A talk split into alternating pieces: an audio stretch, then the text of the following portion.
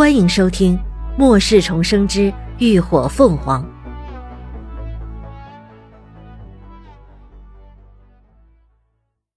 第三百七十一集，开始行动。时间流逝，夜幕降临，黑暗重新笼罩了大地。昏沉的夜空中，只有一轮淡月隐在云后，浮浮沉沉。辉煌基地每晚八点。各方大门就要开始陆续关闭了，四周巍峨高耸的城墙将这一方小天地禁锢的同时，也给足了人们安全感。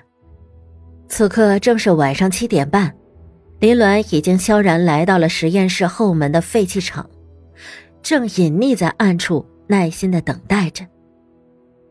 废弃场内一如平时，里头堆满了各种各样实验垃圾。几个衣着破旧的苦力正在埋头忙碌着。每天这个时间，都会有人来这将实验垃圾装车，好赶在基地彻底闭门前，将最后一趟垃圾运送到基地外面焚烧房统一焚烧。看着那几个埋头苦干的身影，林鸾的目光不禁有些微微涣散，被唤起了记忆。前世的他也曾与他们一般，在这布满恶臭的地方干着同样肮脏的活儿，累死累活干一天，报酬却只有几枚白金而已，仅够买几块豆饼、两碗稀粥，勉勉强强糊口度日。因着他有空间的关系，有时候遇到一些不好收拾转移的实验垃圾时，就会派上用场。一开始是由警卫带着他进出实验室，等时间长了，警卫们和他都熟了，见他没有任何威胁，也就放心由着他自己进出收拾垃圾。也因如此，他才会对实验室的内部结构和布局了如指掌，却没有想到，曾经不堪的经历，这一世竟好派上了用场。等待的时间不长，很快，那扇厚重的铁铸大门便咔嚓一声从内部开启。你们几个过来搬一下。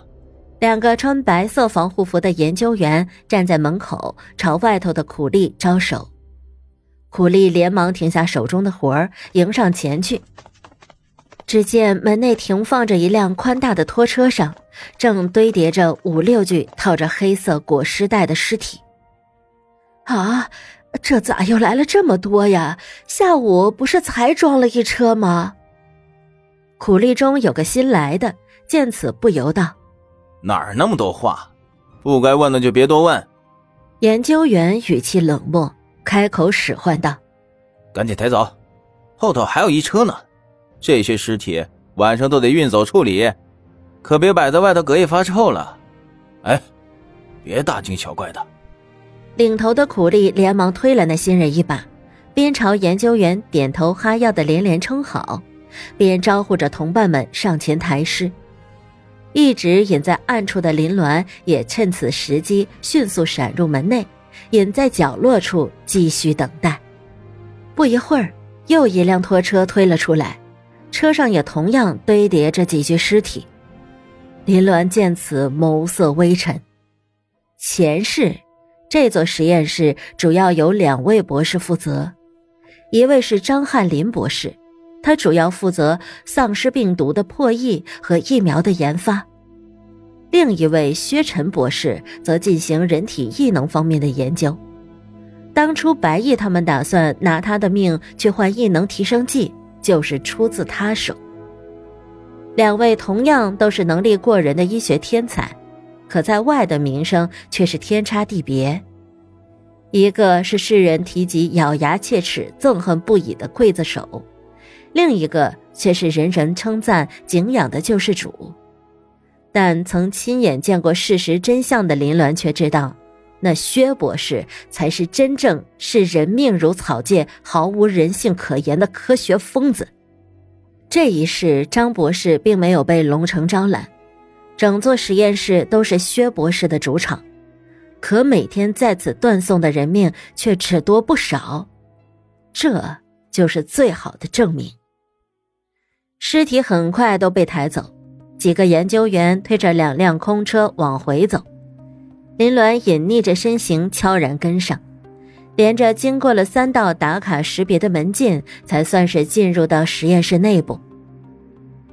实验室一共有五层，分别为地上两层和地下三层。地上大部分都是普通的实验室而已，主要的核心部分都在地下。想要进入的人都需要经过指纹识别。为了防止实验体逃跑，被带进这里的人基本都被关在地下一层。只有一些较为重要的特殊实验体才会被关在地下二层的单独隔离间里。以乐乐的情况，应该是被关在地下一层。实验室里防备森严，到处都是巡逻的警卫，每个重要的出入口也都有警卫把守。想要悄无声息地潜入并不容易。林鸾抬手看了一眼腕表，现在已经是晚上七点四十八分。晚上八点半到九点半是实验室警卫换班的时间，这也就意味着实验室的各个门禁会在这个时间段内频繁开启，也就方便了他在各个区域进出。为了节约精力，林鸾先找了一间杂物间，撤掉屏障，暂时躲避。待到八点半时，才悄然来到通往地下室的电梯前等待。前来换班的警卫很快就到了，林伦跟着六个警卫混进了电梯。能下到地下室的只有这一部电梯，因为平时需要运送物资，所以电梯内部的空间很大，站下七个人还有很大的空余。电梯迅速向下，继而放缓，负一层到了。电梯门缓缓开启，却只有两个警卫迈出了电梯。其他四人却并没有出去的意思，而且他们就站在电梯门前。林鸾想要出去，必然会碰触到他们。眼看着电梯门就快要关闭了，林鸾迅速伸出一个指头，在距离他最近的一个警卫后脖梗处某个穴位猛地一戳，啊！那警卫一声吃痛，下意识捂了脖梗，俯下了身。只觉得左侧脖梗连着左肩、左臂都一并发麻了。怎么了？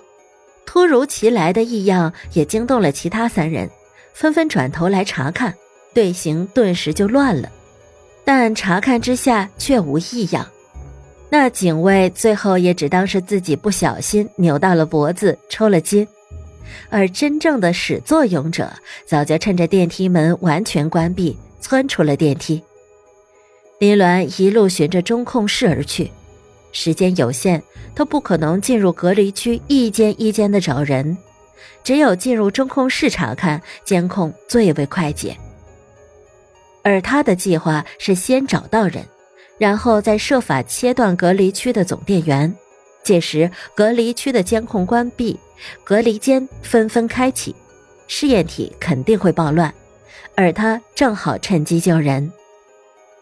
一切都进行的有条不紊，林鸾很快就从监控屏幕上看到了乐乐的身影。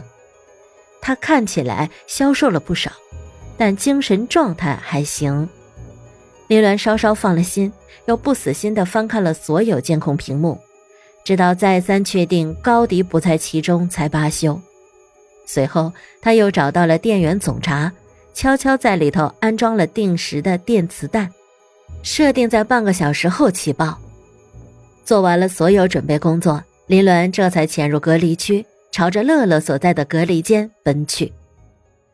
然而，等他终于来到目的地时，却发现原本应该关着的乐乐的隔离间里，此刻竟已空无一人。